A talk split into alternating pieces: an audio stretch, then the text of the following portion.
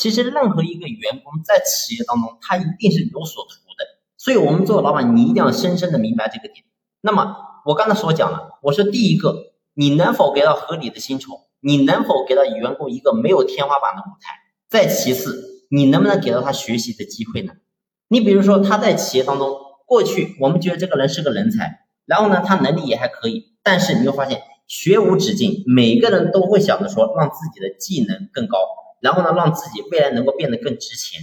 那么，如果说你的企业已经没有能够给到员工成长的机会，你会发现慢慢的他觉得我在企业当中，反正我做什么都非常的简单，非常顺手，他觉得我自己躺在舒适区里面，那你会发现这个时候。有的一些人才，他可能就按耐不住了，他觉得我不能这样子去干。如果说我是一直是按照我当下这个能力啊，可能我的收入还可以。但是十年之后呢？如果说我的能力技能没有提升，可能我就落后了。所以我想讲的是，我们企业你必须还要给到人才一个学习机会的一个机会，也就是说，不断的让他能够不断提升自己，让他的身价，让他的能力不断的越来越高。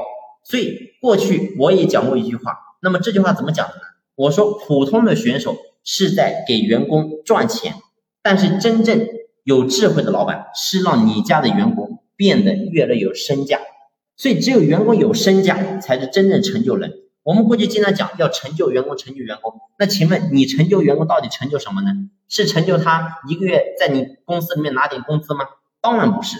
所以，真正的成就一定让你的员工未来变得有身价，让他能够不断的变得值钱。这个才是最重要的。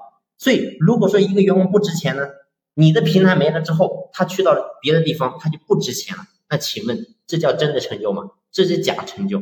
所以，只有当这个人不管说去到哪里，然后呢，他身上有一身的本事跟能力，那我想呢，这个才真正的成就员工。所以，这是我们做老板要好好去思考的第三个点。